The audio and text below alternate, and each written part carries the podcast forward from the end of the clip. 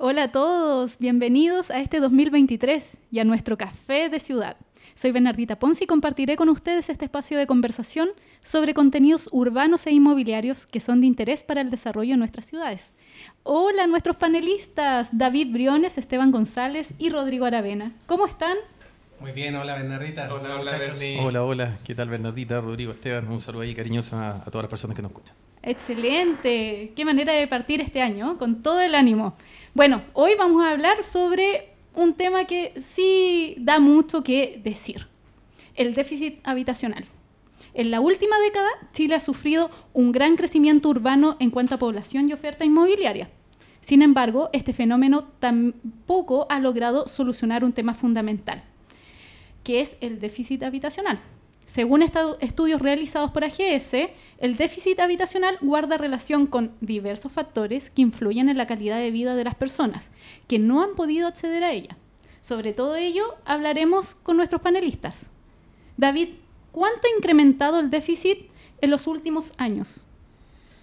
Bueno, eh, es, un tremendo tema que hoy en día nos afecta como, sociedad, eh, no solamente desde el punto de vista de satisfacer la, vivienda de, la población, sino que también desde el punto de vista de la planificación urbana, desde el punto de vista de, la calidad de las viviendas, de las condiciones de habitabilidad, etc. Entonces, son, hartas aristas, ciertamente, en el tema del déficit habitacional. Eh, Hoy en día, por ejemplo, eh, eh, el déficit, solamente para tirar algunos números, eh, cerca del 48% del déficit habitacional lo concentra en la región metropolitana.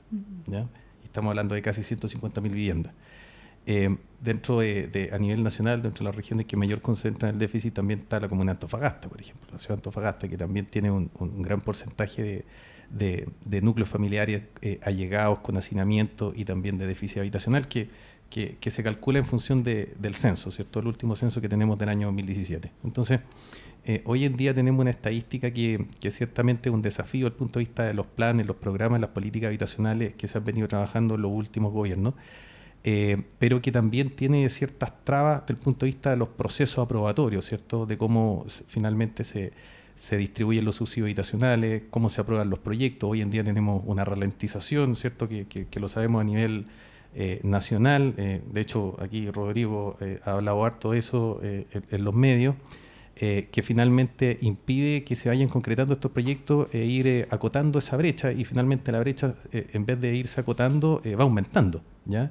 Y aparecen cierto tipo de soluciones.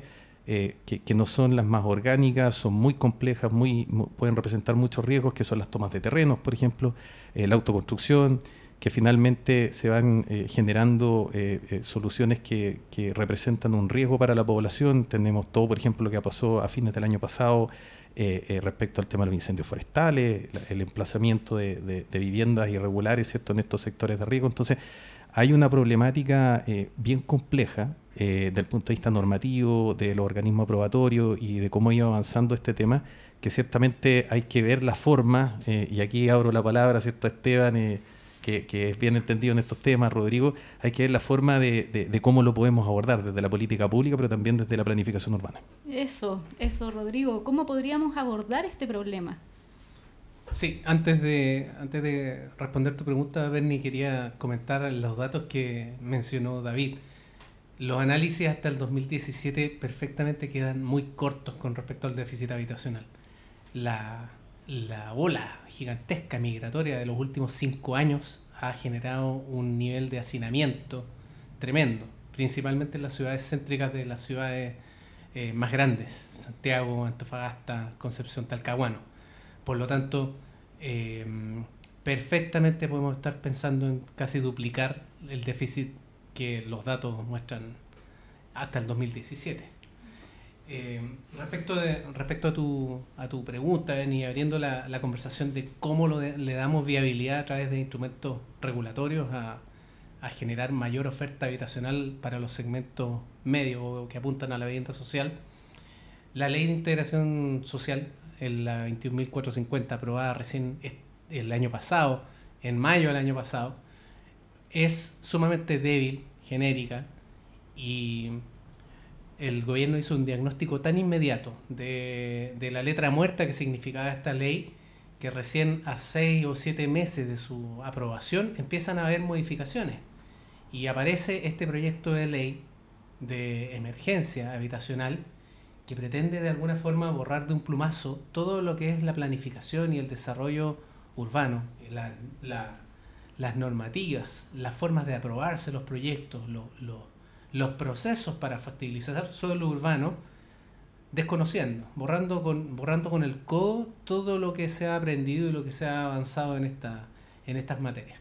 Me llama mucho la atención a la luz de la lectura que, que uno hace esta modificación de la ley de emergencia habitacional, que los diagnósticos son em, compartidos tanto por los privados como el actor público, que es quien, quien manda, el Ejecutivo, quien manda este proyecto al Congreso. Por ejemplo, ampliar el abanico de las opciones de terreno. O sea, el, gobierno en, en, este caso hace un diagnóstico de, de que el suelo urbano es el escaso. Habilitar normativamente todo tipo de proyectos del Ministerio de la Vivienda viabilizar la construcción de viviendas industrializadas, es decir, tratar de darle chipe libre a, a, los, a las constructoras y tratar de dar más libertad para aprobar normativamente los proyectos. Acá se está hablando de un diagnóstico equívoco, estamos pensando que el error está en que las constructoras son las lentas y por lo tanto hay que darle más rapidez aprobando normativamente las cosas. Y estamos hablando todo lo contrario, acá estamos hablando de una burocracia administrativa y frente a esa burocracia estamos planteando más burocracia. Me, me, me, llama enormemente la atención de que todos los problemas en Chile se solucionan con leyes. Y estamos entrando en una fiebre de leyes y sobre leyes para borrar las otras leyes que anteriormente se habían aprobado. Estamos hablando de que se hace una crítica a la imposición de la exención del IVA a la construcción. Se está proponiendo gradualidad. Se está también permitiendo que los proyectos de impacto sobre la vialidad, los IMIV, no, se, no se aprueben antes del permiso de edificación, sino que se aprueben en el transcurso del permiso de edificación. Esto significa que un edificio que está en construcción, que posteriormente se le pide más estacionamiento, se le pide habilitar una rampa nueva de estacionamiento, ¿cómo lo va a hacer si ya va a estar construida? Me parece que estamos llegando a un nivel casi absurdo de, con tal de sacar adelante la mayor cantidad de proyectos, estar dándole chip libre a las aprobaciones de los proyectos que va a ser sumamente peligroso en los próximos años. Vamos a encontrarnos con más problemas aún y no creo que estemos solucionando el problema de déficit habitacional. Eso, Rodrigo. ¿Qué, ¿Con qué problemas nos vamos a encontrar en un futuro? ah, bueno, disculpa, disculpa que me meta en esta conversación que está muy buena, muy sabrosa. Eh, efectivamente, aquí hay un, lo que menciona Rodrigo, eh, a, a, todos nos hace ruido, es decir, eh, estar modificando la nueva ley que se aprobó hace pocos años del sistema de aporte al espacio público, modificar la ley que se aprobó el año pasado respecto a la nueva ley de copropiedad, el, la 21.420 que reduce o elimina excepciones tributarias. Es decir, son todas leyes de los últimos 2-3 años y las estamos modificando. Eh, no, no, no, no con, con, la voluntad de poder mejorarlas, al contrario, es poder bypassear la ley. Y todo con el fin de minimizar los plazos de tramitación. Eso ha sido muy eh, recurrente en el discurso, tanto en el discurso presidencial como en el discurso ministerial, que acá el objetivo es minimizar plazos. Y si uno lo analiza desde las profundidades, de, de una forma más eh, ontológica, se podría decir, si uno quiere minimizar plazos, precisamente lo que dice Rodrigo, es la burocracia la que tiene que cambiar. Es la burocracia la que tiene que mejorar los dos años que se demoran en aprobar un anteproyecto. Eh, es la burocracia la que tiene que de alguna manera hacer que los diferentes cuerpos se coordinen de buena forma para que no tengamos que pasar 3, 4, 5, 7 años en aprobar un plan regulador comunal.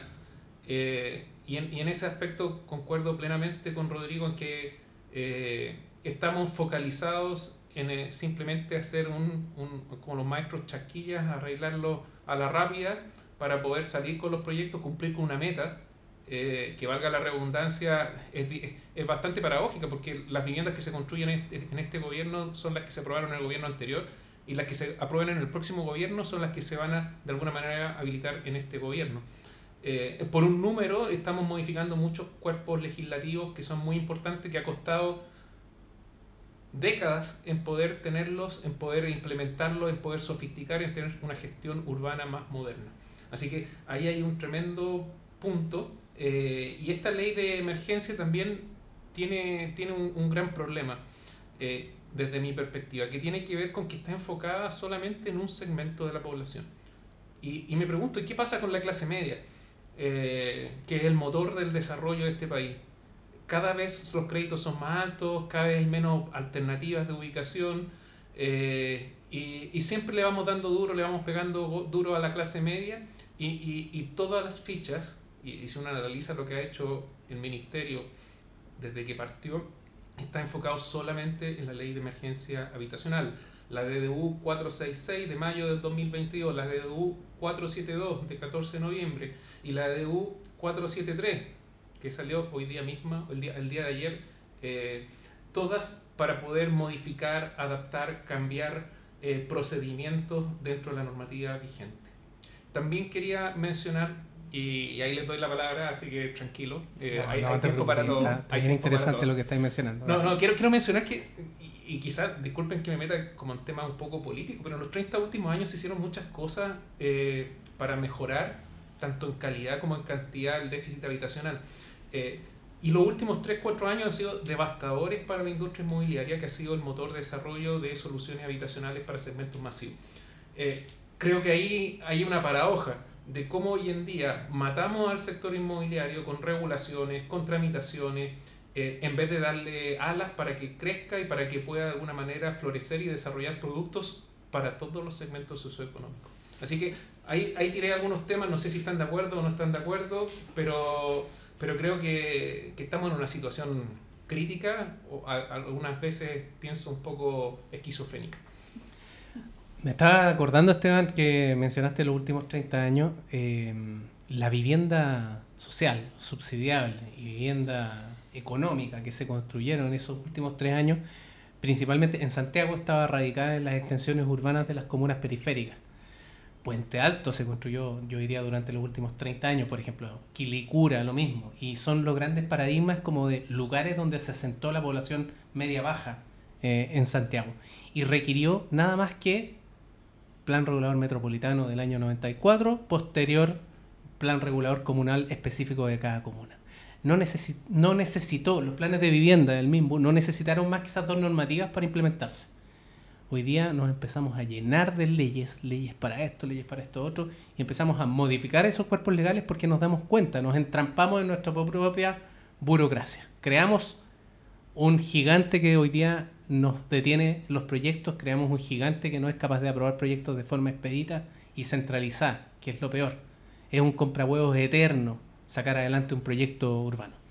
Y haciendo mención, perdona, y haciendo mención con lo que decía Esteban respecto a que nos vamos para un lado, todos los focos están puestos en el plan de emergencia habitacional, lo cual me parece muy bien para paliar el déficit habitacional, que es el tema de este podcast, pero Em, la clase media se va, a quedar, se va a quedar enfrentando a ese gran gigante que no podemos abordar en los procesos aprobatorios.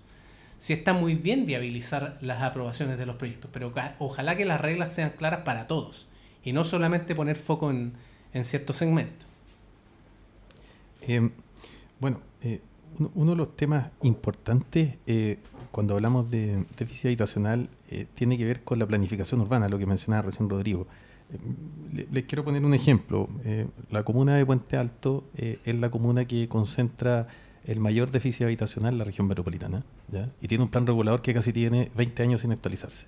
Entonces, ahí tenemos una paradoja eh, súper grande del punto de vista de que la ley de integración social urbana define que el déficit habitacional se incorpora como una variable más en la planificación urbana y eh, entrega cierto tipo de herramienta para que los planes reguladores, eh, a través, acogiéndose ¿cierto? a esta ley, haga eh, ciertos procesos más en, breve plazo, ¿cierto? Que, se pueda acortar. Sin embargo, hay comunas que, que tienen, lideran cierto el déficit habitacional a nivel nacional y donde la planificación urbana y el déficit habitacional no, no, parece ser eh, o estar dentro de sus prioridades. Entonces, ahí tenemos una, una paradoja también de cómo conversan las políticas, los planes a nivel nacional con la realidad o, las prioridades a nivel local, a nivel de, contexto municipal, eh, siendo que debiese existir un alineamiento, más allá de los colores políticos, ¿cierto?, de, de las diversas autoridades.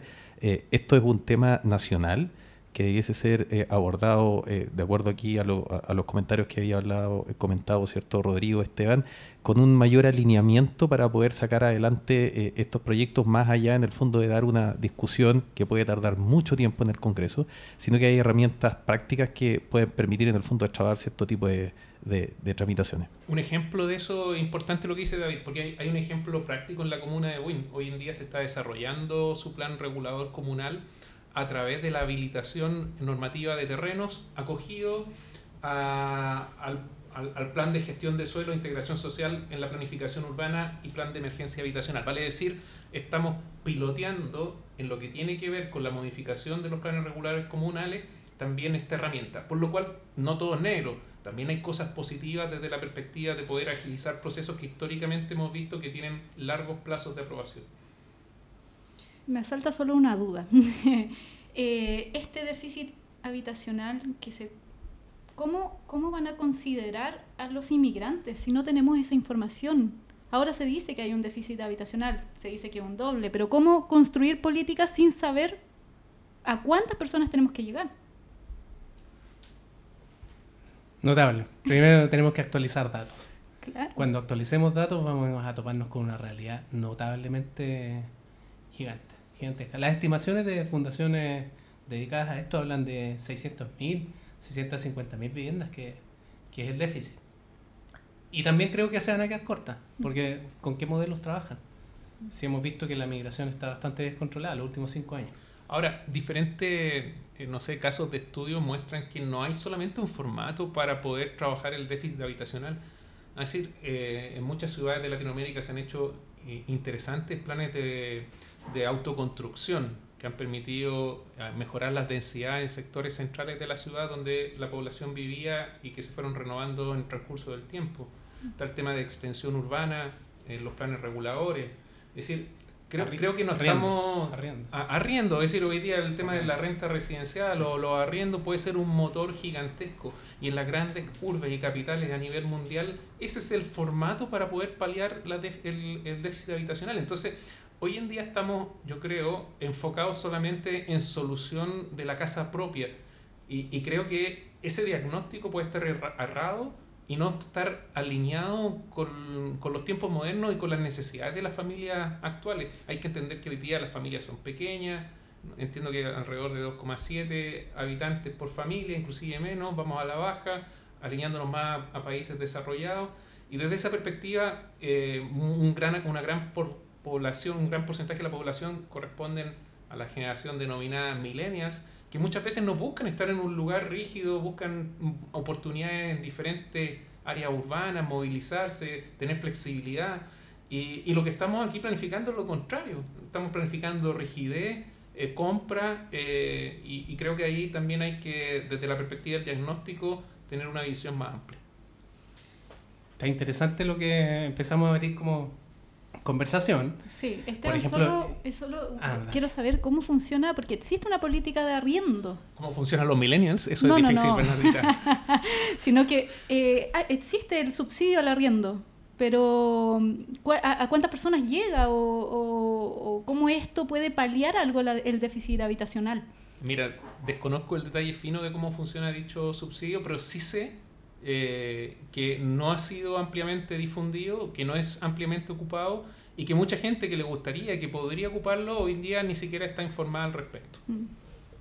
Sí, te quería complementar de que abriendo el, abriendo el, el campo hacia lo cualitativo, estamos pensando en soluciones de vivienda sumamente tradicionales, donde, donde los hogares eh, todos tienen cocina, todos tienen, todos tienen un estar, un dormitorio, y hoy en día hay soluciones eh, habitacionales muy, muy abiertas a, por ejemplo, cocinas más grupales o, o cocinas eh, donde puedan acceder más de un grupo familiar. y por lo tanto se hace, se hace más eficiente la construcción, se hace más económica la construcción. Pero eso, eso radica principalmente en una buena gestión de renta de, de los dormitorios, que finalmente son los espacios familiares. Y, ¿Pero existen ese tipo de viviendas acá? O... No, acá no. Ya. Acá no. ya. Pero recuerdo haber visto unas revistas de arquitectura donde se hablaba de vivienda económica para migrantes, Ujú. que eran unos dorms en Inglaterra, de solamente dormitorios y cocinas y baños eh, Compartidos. compartidos. Sí, y en esa perspectiva, el plan de emergencia que estamos hablando se valora, es decir, no estamos acá en contra que no se haga, se valora de que se ponga un énfasis en solucionar y darle mayor cobertura a este, a este gran dolor que, que hay en la ciudad chilena. Pero claramente acá no hay un diagnóstico profundo y, y hay una solución, digamos, más cortoplacista, una solución de alguna manera que quiere dar... eh, digámoslo de otra forma, pero una solución de alguna manera que va más enfocada a, a cumplir con un número, más que con poder desarrollar y poder pensar cómo queremos que sean las ciudades en los próximos 5, 10, 15 y 20 años. Bueno, no sé si alguien más tiene No, un solamente el, comentario. el DC52. Ese es el subsidio ahí eh, para programas de, de arriendo que, que viene el gobierno anterior. Sí. Sí, importante que hay muchos subsidios que, que hoy en día en el gobierno y hoy en día se siguen implementando como el DC-19, que ha sido uno de los más exitosos de la historia de los subsidios en Chile.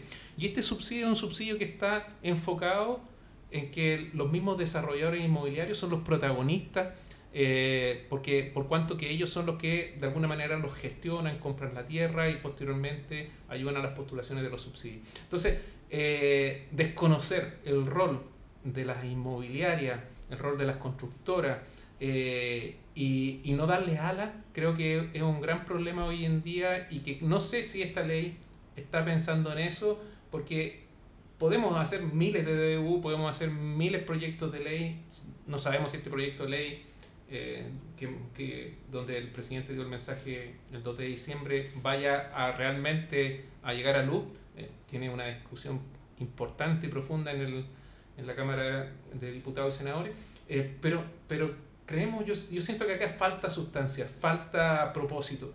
Y, y creo que esa discusión desde todos los gremios tenemos que darla, tenemos que seguir apuntalándola, apuntalándola y claramente creo que el rol, aquí es un tema público-privado, este es un tema mixto y hay que pensarlo desde esa perspectiva. Si no, difícilmente 260 mil, 160 mil da lo mismo, 500 mil viviendas da lo mismo. Acá lo importante es tener un motor que nos permita de forma sustentable y sostenible en el tiempo desarrollar viviendas en buena cantidad y en buena calidad. Bueno, eh, interesante. eh, es algo que tenemos para quizás otro café más. Da para mucho esta... sí, quizás podemos hablar de subsidios más adelante, pero Sí, hay que seguir la Eh, noticia de este proyecto de ley. Veamos, ahí, ahí, ahí va a haber una buena teleserie. rescato eso de calidad y cantidad. Creo que es muy importante que no solamente se construya un número, sino la calidad. Actuar en calidad y en cantidad. ¿ya? Eh, el déficit habitacional requiere, como dice Esteban, una alineación pública-privada. Si no, esto es difícil. Y, y sí o sí lo vamos a repetir quizás mil veces en este café de ciudad, menos burocracia. Bueno, agradezco esta conversación. Espero que la gente que nos esté escuchando sea de mucho interés y que sigan escuchando nuestro podcast. Tenemos muchos temas entretenidos para este 2023, así que agradecemos a cada uno de ustedes y esperamos eh, escucharlos pronto. Eh, David, Esteban, Rodrigo, Gracias, Bernardita. Ahí nos veremos pronto. nos vemos. Eso, Bernie. Chao, chao. Chao. Chao, Abrazo chao. a todos. Adiós. Chao, chao.